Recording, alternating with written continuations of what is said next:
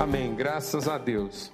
Então, dentro desse aspecto aí, da gente estar compartilhando aí, né, sobre a questão de, do reencontro, né, de poder encontrar o que está perdido. Isso é muito importante. Às vezes a gente ouve o testemunho aqui da aliança no fundo do lago, né, da chave perdida no fundo de uma gaveta, mas isso é tão importante para quem perdeu aquilo, para quem acha aquilo precioso, que está na Bíblia.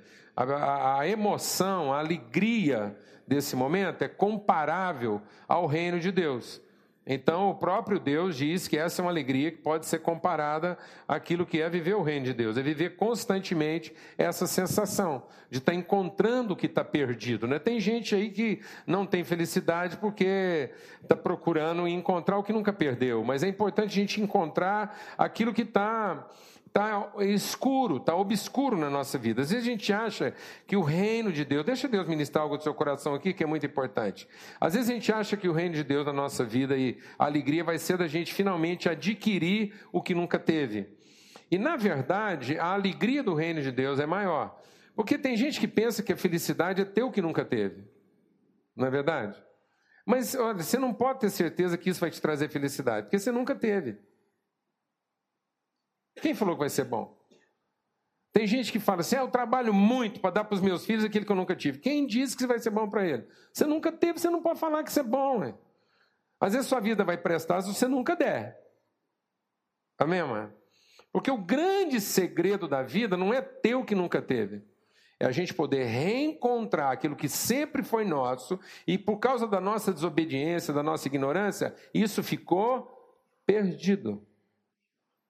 A restauração da nossa vida não é possuir o que eu, que eu sempre quis. Então, a, a verdadeira alegria da nossa vida não é uma, uma restituição daquilo que eu sempre quis e eu julgo que, que isso é fundamental. Não é, não é a satisfação do meu desejo. É reencontrar a minha verdadeira identidade e propósito na vida. Então é muito mais uma redenção do que uma restituição. É, porque quando eu estou perdido, quando eu não sei encontrar isso na minha vida, por mais que eu me esforce, com certeza a única coisa que eu não vou alcançar é o meu destino. Eu, não, eu, eu sabe assim, amado, eu, eu às vezes eu sou assim muito distraído com algumas coisas. Uma vez, uma vez a gente estava lá em Uberlândia, a gente ia fazer uma viagem para é Barra do Garças. É uma cidade que fica na Barra do Rio Garças. Para quem não sabe o que é Barra do Rio, é o lugar onde o rio acaba, ele deságua num outro rio. Então tem uma cidade lá onde o rio Garças deságua, que chama Barra do Garças. E quando meu sogro morreu, a gente andou aqui pelo Mato Grosso, resolvendo umas coisas lá do enterro dele e tal. E eu passei numa cidade que tinha um nome parecido com esse. Bem parecido. Que eu lembro que eu tinha passado numa cidade que tinha alguma coisa a ver com, com garça. Aí a gente precisava fazer uma, uma. A gente foi convidado como banda para para ir lá nessa cidade. E aí, a hora que o povo falou assim, agora, ó, tranquilo, eu já fui lá, sei como é que é, já passei na estrada, eu pode deixar que eu vou levar todo mundo. E nós entramos numa caravana de três carros para viajar mais ou menos assim umas 10 horas, a gente ia viajar 10 horas, não podia ficar perdendo tempo muita coisa, porque a gente tinha que estar lá em Barra do Garças às sete e meia da noite, que ia ser a nossa primeira apresentação. Beleza. Nós enfiamos todo mundo, eu fui na frente, dirigindo o carro, andamos, andamos, andamos, cansamos de andar. Finalmente, eu parei numa cidadezinha, parei num lugar assim que desse para parar os três carros, disse, falei assim, bom gente, chegamos, é aqui, agora é só procurar a igreja, está cedo, porque são só é, quatro e pouco da tarde, quatro horas, está tranquilo, tem muito tempo, vai dar para a gente ficar tranquilo. Aí o pessoal olhou para mim e falou assim: Ô Paulo Júnior, aqui não é Barra do Garças, aqui é Alto Garças. Para quem não sabe, se Barra do Garças é onde o rio do Garças deságua, Alto Garças fica pertinho da onde ele nasce.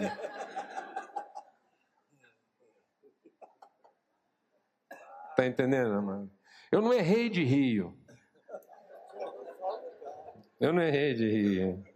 Eu só confundi origem com destino. O rio estava certo, mano. Eu só cheguei na ponta em vez de chegar no pé. Você está entendendo? Mano? E aí, para consertar aquilo, nós tivemos que fazer 300 quilômetros de terra em três horas. Só a misericórdia de Deus e alguns anjos fechando os olhos para não ver o que estava acontecendo. E assim, nós chegamos lá, oito horas. Eu nem quero te contar onde é que não tinha poeira na gente. O resto tudo tinha poeira. Um irmão nosso, quando ele tirou o óculos, a única coisa que não tinha poeira era onde o óculos dele tampava. A gente chegou lá em Barra do Gato, foi uma benção. Uma benção. Mas é isso que acontece com a gente. Às vezes a gente está confundindo origem com destino. A gente não sabe direito onde é que as coisas começam na nossa vida e, consequentemente, a gente não sabe direito onde é que elas vão terminar. E às vezes a gente está se esforçando muito. Eu vou te falar uma coisa: não tem coisa mais frustrante do que depois de muito esforço você chegar num lugar que é exatamente o oposto de onde você gostaria de ter chegado. Amém, amado? Amém. É isso que Deus quer devolver para nós. Às vezes as pessoas acham que Deus está aqui querendo transformar cabrita em cordeiro. O povo acha que o evangelho é para transformar cabrita em cordeiro, porque a gente fala lá, os bodes à esquerda, os cabritas à direita. O cara acha, ele acha que ele era um bode, que Deus transformou ele em ovelha. Jesus nunca falou que ele estava aqui para transformar bode em ovelha. Não. Ele diz diferente, ele disse assim: vocês só conseguem ouvir o que eu estou falando porque vocês são minhas ovelhas.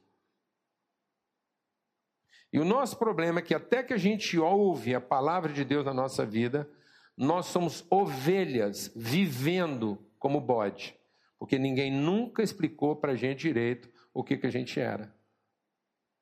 Alguém está entendendo o que eu estou falando? Não? As pessoas só ficavam falando para a gente do que, que a gente precisava. E como a gente começou a viver a vida de acordo com o que precisava, a gente virou bode. E uma das diferenças básicas de bode com ovelha é que bode come qualquer coisa. Bode come qualquer coisa. Bode come de lata a capim. Se você largar uma lata esquecida num pasto de bode, você pode matar o bode, porque ele come lata. Ele chupa arame. Bode come qualquer coisa. Entendeu? Só que ele está preparado para aquilo. O bode está preparado para comer qualquer coisa. A ovelha, se ela passar a viver no meio dos bodes, ela vai morrer de fome, porque a ovelha não come qualquer coisa. E as pessoas ficam falando para você que você, só porque você está com fome, qualquer coisa serve, qualquer coisa não serve. Porque você sabe que você andou comendo muita coisa aí e não adiantou. Alguém está entendendo o que eu estou falando ou não, mano? E você come, come, come e continua com fome, porque você não tem fome de bode, você tem fome de ovelha. Só que você está criado no meio dos bodes. Então, essa coisa de reencontrar o que está perdido é fundamental na nossa vida. Porque esse reencontro não é eu ir atrás do que eu gostaria de ter.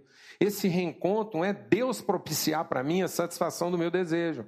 Esse reencontro é Deus me devolver a minha verdadeira identidade, natureza e propósito. Amém, amado? Eu reencontrar a minha própria vida em Deus. Muitas pessoas acham que a fé é para eu conseguir ter de Deus a vida que eu quero. Não, mas a fé é para que eu consiga ter a ousadia, a ousadia de viver a vida que Deus vai mostrar para mim que eu posso viver. Alguém está entendendo o que eu estou falando, amado?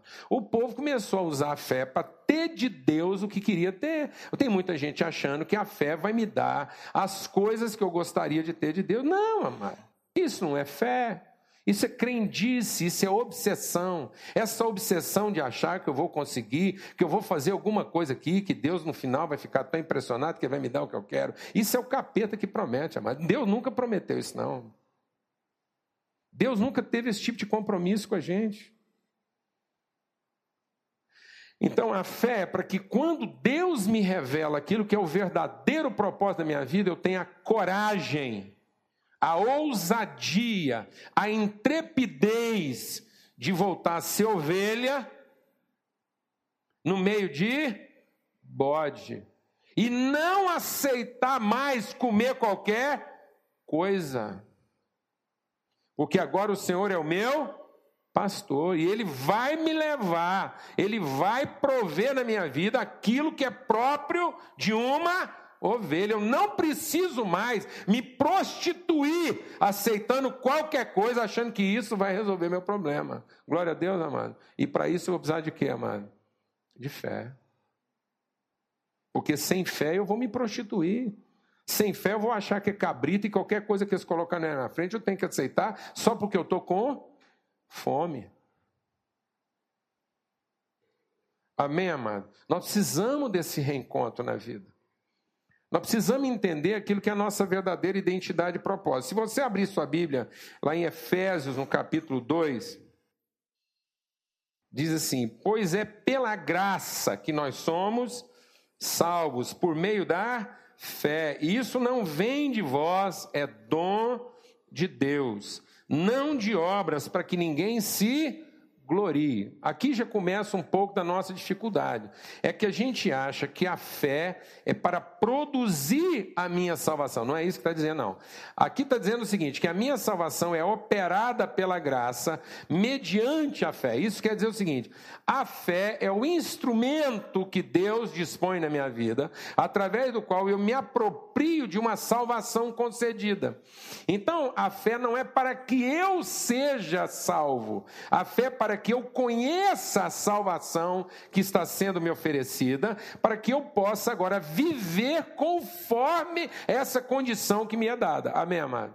Porque se eu não tiver a fé, eu vou propor as condições. Mas agora que eu conheço a salvação que me é dada pela graça, eu tenho o instrumento da fé para viver essa salvação, para ser essa pessoa salva. Então a fé é a consciência de que eu sou ovelha e de que eu tenho pastor e que eu não tenho que me prostituir só porque o sistema diz outra coisa. Então essa fé, ela é o meu instrumento de propriedade. É ela que vai dar legalidade nos processos da minha vida, não porque ela vai obter o que eu gostaria de ter, mas é porque ela justifica, ela ela credibiliza o processo na medida em que eu estou eu estou de acordo, eu estou alinhado, eu estou ajustado com aquilo que está sendo entregue e proposto. Amém, amado?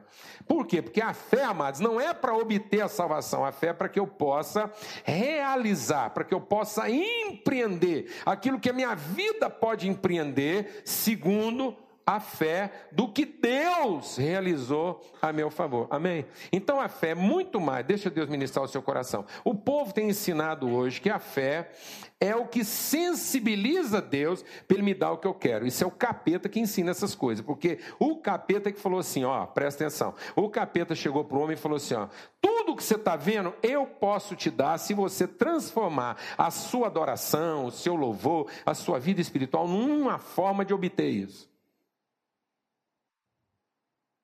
Você entendeu? Não foi Deus que falou isso, foi o capeta. O capeta falou assim: você quer ter o que, você quer ter? O que, você quer ter? O que, o que, a vida pode te dar? O que, você quer ter? Então, fala o que, que você quer. Tem um jeito de você conseguir isso. Adora. Ora, reza, frequenta muito culto e eu te dou isso. O Deus que promete isso não é o nosso Deus.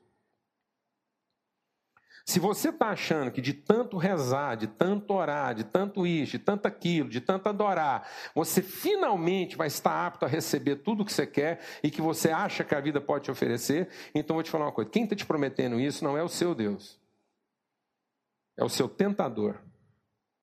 E muito cuidado, porque se você acha que tem alguma coisa na sua vida que foi dado para você de tanto que você adorou a Deus, cuidado, porque pode não ter sido Deus que te deu isso. Porque Deus nunca colocou isso como condição de a gente ganhar alguma coisa. Quando o diabo ofereceu isso como meio de alcançar alguma coisa de Deus, Jesus diz: Não, eu não vou adorar um Deus para ter dele o que eu quero. Eu vou adorá-lo porque essa é a minha convicção de adoração. Então a gente não adora a Deus porque quer ter as coisas, a gente adora a Deus porque é grato. Amém, amado? A gente não reza porque acha que isso é um meio de obter as coisas. A gente ora, amados, porque isso é fruto da nossa gratidão e do nosso desejo de relacionar com Deus e que nós queremos ter essa relação com Ele e nós não abrimos mão de ter as coisas na nossa vida sem que essa relação seja saudável. Glória a Deus, amado. De modo que isso nunca foi uma troca.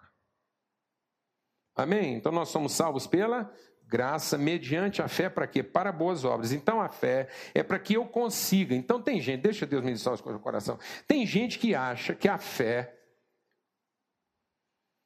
a fé é para ter. Não. Eu não preciso de fé para ter. A fé é para, tendo recebido, ter a coragem de oferecer. Se Deus é o Deus da graça, e ele faz todas as coisas porque ele é misericordioso. Então eu não precisaria de fé para receber. Eu preciso eu preciso receber com fé para que tendo recebido eu saiba colocar isso exatamente no lugar que tem que ficar. Amém, amados. Porque se eu não receber, deixa Deus ministrar o seu coração. Porque qualquer coisa na minha vida que eu recebo que não vem de fé, eu vou usar errado. Porque vou achar que foi a minha adoração que conquistou isso, então isso é meu. Eu fazer disso o que eu quiser. Então, tudo que eu recebo sem fé é pecado, porque me corrompe. Mas quando eu recebo com fé, sabendo que foi a graça de Deus que me deu isso, eu tenho a coragem de fazer isso chegar onde precisa. Amém? Amém? Porque eu tenho fé. Então a fé é para que eu realize boas obras. É isso que ele está dizendo. Então vamos avançando. Ele diz então: para que andássemos nela. Portanto, lembrai-vos de que vocês, outrora, eram gentios na carne, ou seja, vocês eram estrangeiros, viviam como estrangeiro, e eram chamados incircuncisão pelos que na carne se chamam circuncisão, feita pela mão de homens que naquele tempo vocês estavam sem Cristo, separados da comunidade de Israel, estranhas alianças da promessa, não tendo esperança e sem Deus no mundo. Mas agora em Cristo Jesus, vocês que antes estavam longe, já pelo sangue de Cristo chegaste perto. Pois Ele é a nossa paz, no qual de ambos os povos fez um, e destruiu a parede de separação, a barreira de inimizade que estava no meio, desfazendo, né, desfazendo, eh, a desfazendo na sua carne a lei dos mandamentos, que consistia em ordenanças, para criar em si mesmo dos dois um novo homem fazendo a paz. E pela cruz reconciliar ambos com Deus em um só corpo, matando com ela a inimizade. E vindo, ele evangelizou a paz a vocês que estavam longe, aos que estavam perto, pois por ele ambos temos acesso ao Pai em o um mesmo Espírito. Assim vocês já não são estrangeiros, nem forasteiros, mas são concidadãos dos santos e da família de Deus, edificados sobre o fundamento dos apóstolos e dos profetas, sendo o próprio Cristo Jesus a principal pedra angular. Nele todo edifício, bem ajustado, cresce para templo santo do Senhor, e nele também vós juntamente sois edificados para morada de Deus no Espírito. Por que, que a gente quis compartilhar esse texto aqui hoje de manhã? E a gente está falando isso sobre a questão da, da, do, do, perdido. O que, que significa essa coisa perdida e que a gente celebra tanto de ser encontrada? Porque, como eu disse, às vezes a gente está querendo haver né, e não redimir. O ser o homem gastou muito dinheiro. Nós temos vários terapeutas aqui. O homem gastou muito dinheiro para entender como é que funciona a mecânica das emoções e realizações humanas. Como é que o homem funciona como um organismo? Como é que o homem está organizado nas suas emoções, nos seus sentimentos, nas suas convicções e nas suas realizações? A gente, em tese, a gente tem dois eixos principais, eixos no sentido de referências a gente funciona em termos em torno de duas referências principais na nossa vida. Uma é a referência da identidade, né, do ser, e outra é a referência da capacidade, do, do fazer, do realizar, do conquistar e até do ter. Então, o ter tem a ver com o fazer também. Então, nós temos dois, esses dois hemisférios que convivem que é o hemisfério subjetivo, né, da identidade do ser, e que fala muito da minha autoestima, e é o universo objetivo, das minhas competências, das minhas realizações, das minhas vivências experimentais, e que fala também da nossa autoimagem. Então, quando a gente não tem isso bem ajustado, a gente pode ter uma alta estima ou a gente pode ter uma baixa estima, porque nós não temos uma autoestima. A gente não tem uma relação boa com aquilo que nós somos, então nós podemos viver uma forma presumida do que nós somos, ou podemos viver uma forma negativa, né, decadente, ou falida ou comprometida daquilo que nós somos. A mesma coisa funciona também para a nossa autoimagem. Se eu não tenho uma leitura saudável daquilo que eu estou vendo, eu posso ficar meio confundido, porque eu vou ter aí uma alta imagem, ou eu vou ter uma baixa imagem.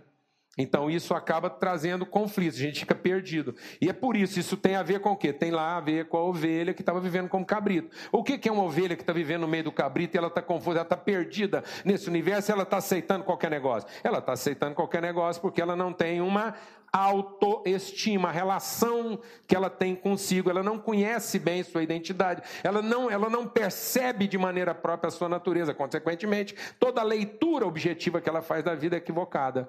A sua noção de prioridade está toda atrapalhada. Alguém aqui está entendendo o que eu estou falando? Não, mano. E não tem nada que dê conserto nisso, mano. Não adianta. Não adianta, amado. Você, você pode treinar um cabrito a ser como ovelha. Você pode pintar um cabrito de branco, mas no fundo ele é cabrito. Você muda a imagem, você muda o comportamento, você muda o padrão comportamental de um cabrito. E como o cabrito é interesseiro, amado, ele até aprende. Alguém está entendendo o que eu estou falando ou não, amado? Você com os olhos tampados, você, você escuta um cabrito berrando, você acha que é uma ovelha, então dá para confundir muitas coisas. Se você pintar de branco, você acha que eles são até parentes. Mas nós estamos falando de duas coisas totalmente distintas, de natureza distinta. E, consequentemente, justamente porque são de natureza distinta, as demandas e as prioridades são totalmente outras. Então não adianta a gente ficar aqui treinando um punhado de gente para fazer, fazer a coisa certa, isso não vai funcionar. Isso tem que começar no lado subjetivo, daquilo que de fato são os valores de Deus na nossa vida. E é interessante perceber que uma coisa não é mais importante que a outra. É bobagem você também falar que ah, as coisas espirituais são mais importantes que as naturais, as coisas naturais são mais importantes que as espirituais. Não, amado. Não é uma questão de uma coisa ser mais importante que a outra. A palavra de Deus está dizendo aqui, num conjunto só, que fé e obra são duas coisas importantes e uma coisa sem a outra não funciona. Uma fé sem empreender, uma fé que só se fundamenta em coisas subjetivas, uma fé de subjetivismo, é, é religiosidade, é espiritualismo, é estéreo. Uma fé que não realiza, que não vai para o campo objetivo, que não, que não se agarra aos desafios que a vida traz, ela é estéreo. Mais, amados, um ativismo, uma devoção, uma prática, um fervor de realizar, de mudar, de, de transformar comportamento, de se qualificar, de se preparar, sem fé é vã.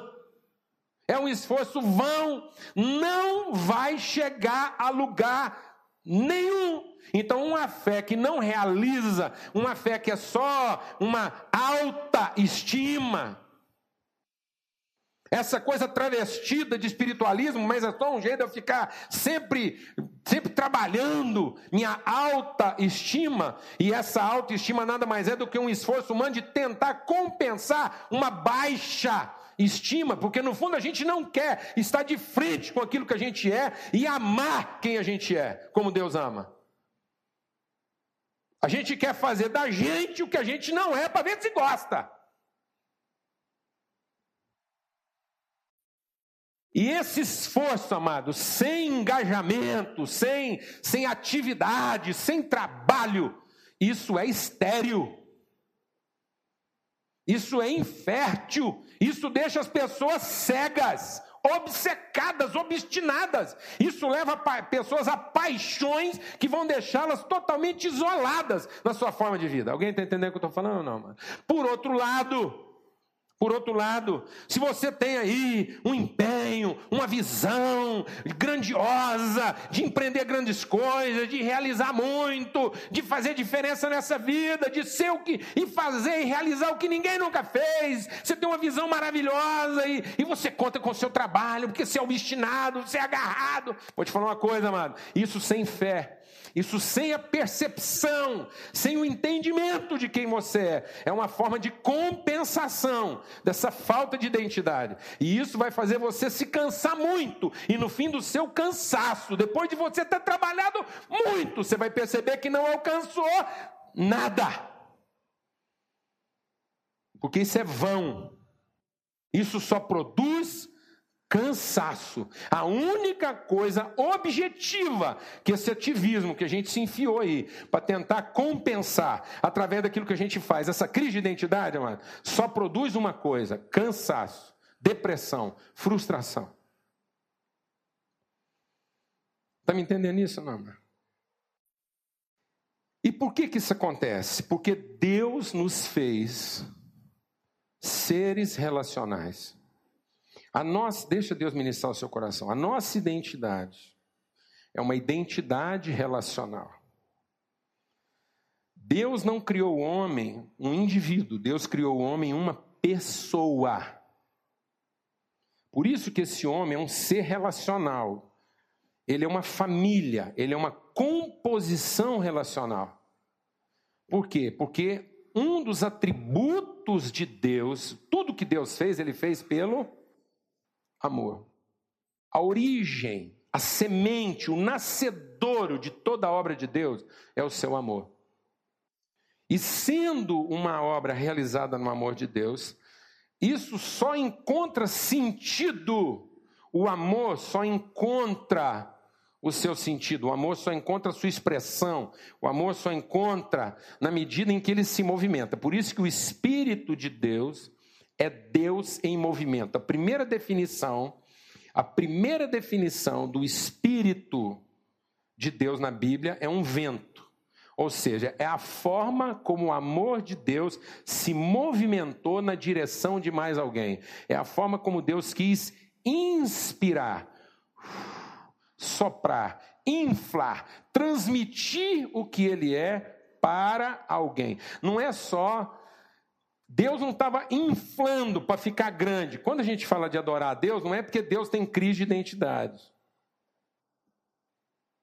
Eu vou falar uma coisa: é hora que a gente escuta umas coisas de Deus, aí fica parecendo que Deus é a parte mal, mal resolvida do universo.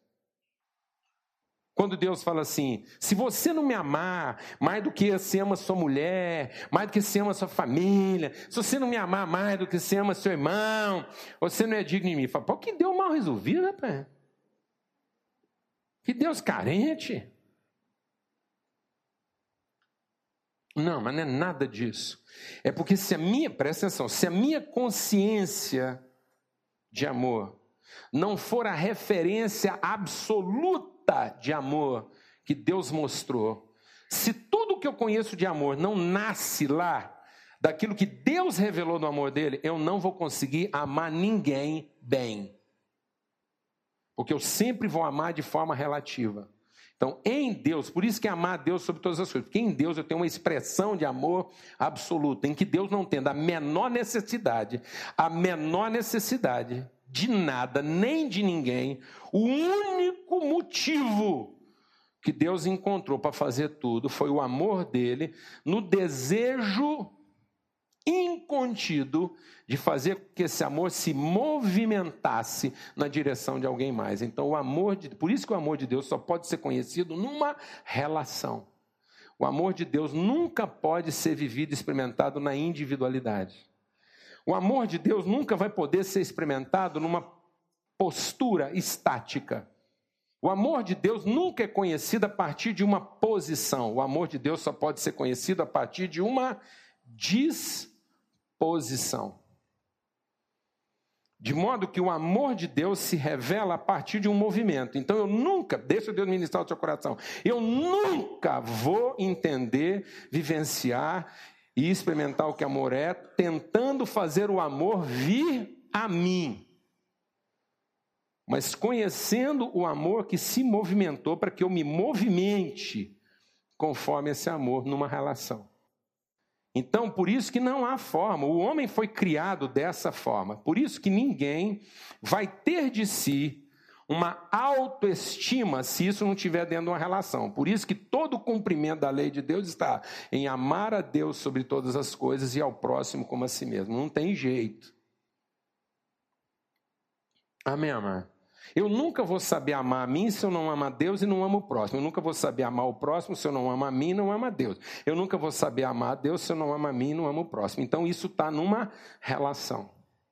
É assim que eu fui criado. Você pode fazer o que você quiser. E se você achar que não é desse jeito, você faz o seguinte: você espera Deus morrer e você começa tudo de novo no lugar dele. É assim.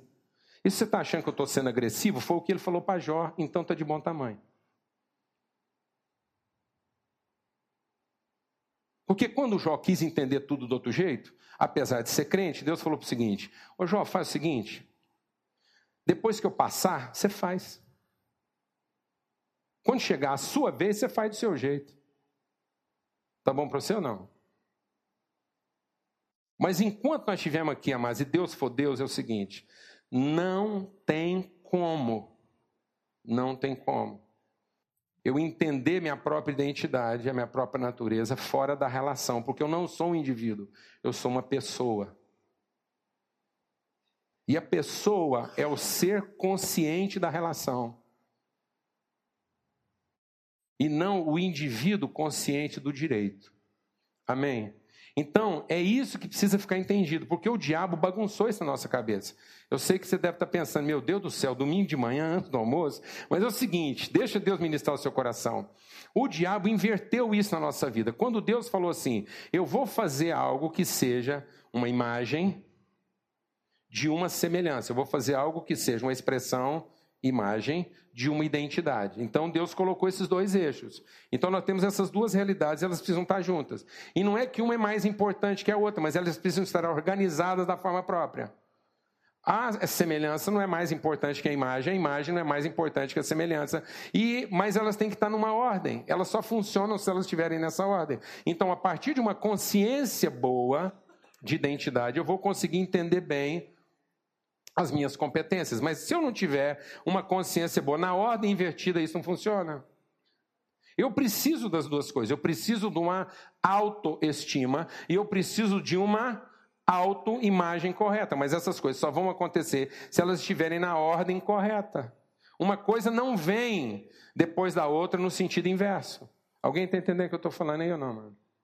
Isso é tão simples. Veja o que o mundo está fazendo hoje. Isso é tão forte que lá em Provérbios diz assim: um coração alegre deixa um rosto bonito. O que, que o mundo está ensinando hoje? Um rosto bonito deixa o coração alegre.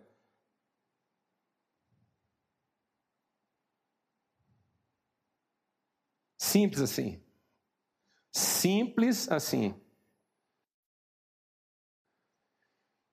Tem muita mulher achando que se ela ficar bonita, o marido dela vai ficar alegre. E tem muito homem achando que se ele ficar bonito, a mulher dele vai ficar alegre. Não, faz o seguinte: fica alegre, seu marido te acha bonita, tá bom? Porque não tem nada que faz uma mulher triste ficar bonita. Você está entendendo? Você está entendendo? Não tem nada que faz um homem chato ficar bonito. Você está entendendo? Você está entendendo? Aí você não entende por que, que algumas infidelidades acontecem no universo das improbabilidades. Você fala, rapaz, aquele cara largou uma mulher que era assim um avião por conta de uma pessoa que você não entende. É porque o amor é cego. Mentira, não tem nada porque o amor nunca foi cego. É porque o amor vê coisas que os olhos enxergam, mas não veem. O verdadeiro amor está à busca de outras coisas, os apetites estão à busca de outras coisas. Amém, mano? Então, isso está invertido na nossa cabeça, porque o diabo inverteu isso. Quando que ele inverteu isso? Quando ele falou para você assim: no dia em que você fizer autoimagem, então você será autoestima. Então hoje nós estamos fazendo coisas para ver se no fim a gente gosta da gente mesmo ou se as pessoas gostam de nós. Então hoje eu quero ter muita coisa, fazer muita coisa, eu quero ter o dinheiro que eu não tenho, eu quero ter a saúde que eu não tenho, eu quero ter o diploma que eu não tenho, eu quero ter a casa que eu não tenho, eu quero ter tudo que eu posso ter e que o meu braço pode conquistar para ver se no fim eu gosto de mim. E se eu gostando de mim, alguém mais gosta. Está errado. Isso é uma crise de identidade, é uma crise de personalidade. E por que, que é uma crise de personalidade? Porque as coisas só vão fazer sentido na nossa vida, amado, a partir da relação. Então não é aquilo que eu conquisto que, que dá a relação que ela precisa. Não, amado. É aquilo que a relação oferece que dá sentido ao que eu tenho. Você pode construir o que você quiser, que isso não vai te dar uma família. Mas uma família vai te dar sentido para tudo aquilo que você tem ou não tem. Alguém está entendendo o que eu estou falando não? Porque Deus nunca prometeu para nós que Ele ia nos dar coisas, mas Deus prometeu para Abraão que ia dar para ele uma família. Porque Deus só tem um compromisso. E o compromisso de Deus é com a relação. Por isso, Deus não tem compromisso com o que vocês vão vestir ou deixar de vestir. Mas Deus tem compromisso com a sua família. Deus, vou falar uma coisa grave aqui. Deus não tem compromisso com o casamento. Tem gente achando que Deus tem compromisso com o casamento. Eu vou falar para você. Deus não tem compromisso com o casamento, a não ser que o seu casamento tenha compromisso com a família. Casamentos que nunca quiseram virar família, Deus não tem compromisso com eles, não vai dar certo. Se você se casou porque estava com medo de ficar sozinho, vou te falar um negócio: esse trem não vai prestar. E se você está achando que Deus tem, tem, tem, tem compromisso com todo tipo de sociedade, você está enganado. E tem muito casamento que só não deu certo porque nunca quis virar o quê? Família. Porque família, se casamento custa caro, família custa mais ainda. Então é o seguinte: até no casamento eu vou, mas nem fala comigo de família. E as pessoas não percebem que casamentos que não querem virar família são frutos da nossa alta estima e de uma autoimagem equivocada. Então, se eu casei sem pensar em família, é porque eu estava tentando resolver a minha carência. Eu não estava procurando alguém para gostar, eu só queria ter certeza que pelo menos uma pessoa gostava de mim. Alguém está entendendo o que eu estou falando aqui ou não? E bastava eu ter uma pessoa que eu tenho certeza que gosta de mim para eu fazer dela o que eu quero para satisfazer o meu desejo. É meu escravo emocional. Então tem gente que entra no casamento para ter certeza que pelo menos um escravo emocional ele vai ter. E quando esse casamento começa a não responder para suas carências e questões mal resolvidas, é simples. Ele não tem compromisso com a família.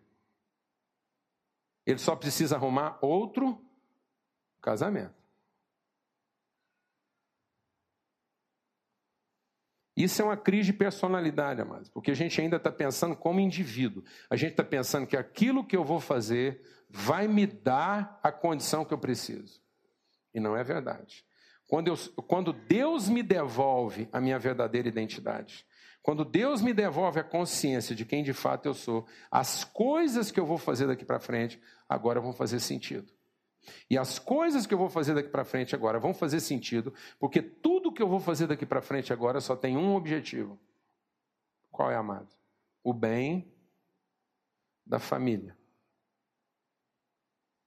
E quando eu entendo que a minha fé é para a família, todas as famílias da terra vão ser abençoadas a partir da minha família. Isso é uma promessa de Deus. Isso é uma promessa de Deus.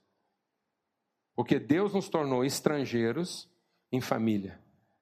Nós somos da família de Deus. E se nós não tivermos esse pensamento, você nunca vai ter de você a estima, você nunca vai entender da sua vida a importância que você nunca vai estar com as suas carências resolvidas enquanto você não entrar de fato para uma relação de família. Enquanto você não entender que pertence à família. E aí você fala, mas eu não tenho família. Então Deus garantiu isso para todo mundo através de Cristo Jesus. E em Cristo agora todos nós somos da família de Deus. Então aqui ninguém precisa ficar com problema de alta ou baixa estima. Você não precisa pensar de você além do que convém, não precisa pensar de você a quem do que convém. Agora você pode saber exatamente quem você é, porque a sua família vai te ajudar a saber quem você é. Então, amado, o espelho que me diz quem eu sou não é o espelho de Narciso. O espelho que diz quem eu sou é a minha família. E quantas vezes eu não quero a família porque a família fica lá me mostrando quem eu de fato sou. E às vezes eu não quero tratar essas coisas. E eu quero arrumar forma de compensar isso. Alguém está entendendo o que eu estou falando aqui ou não, mano? Então tem um punhado de gente tentando ter o pai que ser, ou ter o pai que não teve, ter ou ser a mãe que não foi. Então, gente que teve problema mal resolvido com pai, com mãe, com irmão, com família, está tentando compensar isso com trabalho, com dinheiro, com riqueza, com tudo. Menos em voltar para Deus e dizer: Deus, eu quero ser transformado, eu quero ter meu entendimento transformado, eu quero ter um entendimento de relação transformado. Eu quero olhar para o Jorge e não ver que ele é só um, um colega de atividades. Ele não é só alguém que me estimula e que me encoraja e me anima. Ele é meu espelho. Na minha relação com ele, eu vou entender melhor quem eu sou. Eu e ele precisamos dessa relação, porque essa relação espelha de nós uma imagem que só é percebida na relação. Fora da relação, minha imagem está distorcida. E quando essa imagem é restaurada e as coisas começam a voltar para o lugar, então agora eu começo a encontrar sentido. Porque na hora que eu estiver fazendo uma coisa boa, é do Jorge que eu vou lembrar. E quando eu tiver pressa a fazer uma coisa ruim, é dele também que eu vou lembrar. Então, quando eu lembro da família, aquela coisa que eu ia fazer que era boa, eu faço ela melhor. E quando eu lembro da família, aquela coisa que eu ia fazer que era ruim, eu deixo de fazer. Alguém está entendendo o que eu estou falando, não, mano? Mas quem é mal resolvido nas relações, aquela coisa boa que ele podia fazer, ele não faz, ele faz pior. E aquela coisa ruim que ele ia fazer, aí que ele faz mesmo. Com gosto de gás, porque ele está tentando compensar as relações mal resolvidas que ele tem. Amém, meu irmão? Deus salvou Abraão porque deu para ele não um casamento, porque Abraão já tinha uma boa mulher antes de ter fé. Ele não precisava ter fé para ter um bom casamento. A fé dele era para ele ter uma família. E para tendo uma família, ele entender que todas as famílias da terra podiam ser abençoadas através dele. Amém? Pronto, agora ele sabe dele coisas que ele não sabia, e por isso ele tem dele mesmo uma imagem que ele não tinha. Amém?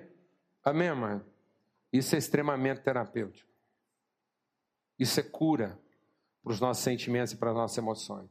E é essa descoberta que Deus quer que a gente faça aqui toda manhã. É essa joia, essa chave que está perdida no fundo da gaveta e que quando você reencontrar, você vai conseguir colocar as coisas no lugar. Amém? Mas não fica aí procurando o que você não perdeu.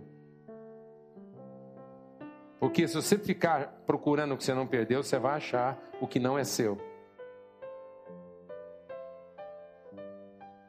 Vamos ter uma palavra de oração. Senhor, muito obrigado por esse dia aqui, obrigado pela tua palavra, obrigado, Pai, porque o Senhor nos ama. O Senhor nos ama. E o Senhor nos ama profundamente e nós podemos amar com esse amor. E esse amor vai nos fazer a trabalhar e trabalhar muito e com alegria, mas a trabalhar um trabalho que não cansa. Nós nunca vamos ficar cansados desse trabalho. O trabalho que é gerado desse amor não cansa. Pelo contrário, ele descansa e nós nunca vamos ficar cansados desse trabalho. Nós nunca vamos querer tirar férias desse trabalho. Obrigado, obrigado. Em nome de Cristo Jesus. Que o Senhor faça resplandecer o teu rosto sobre cada um de nós aqui essa manhã e nos dê paz. No nome de Cristo Jesus.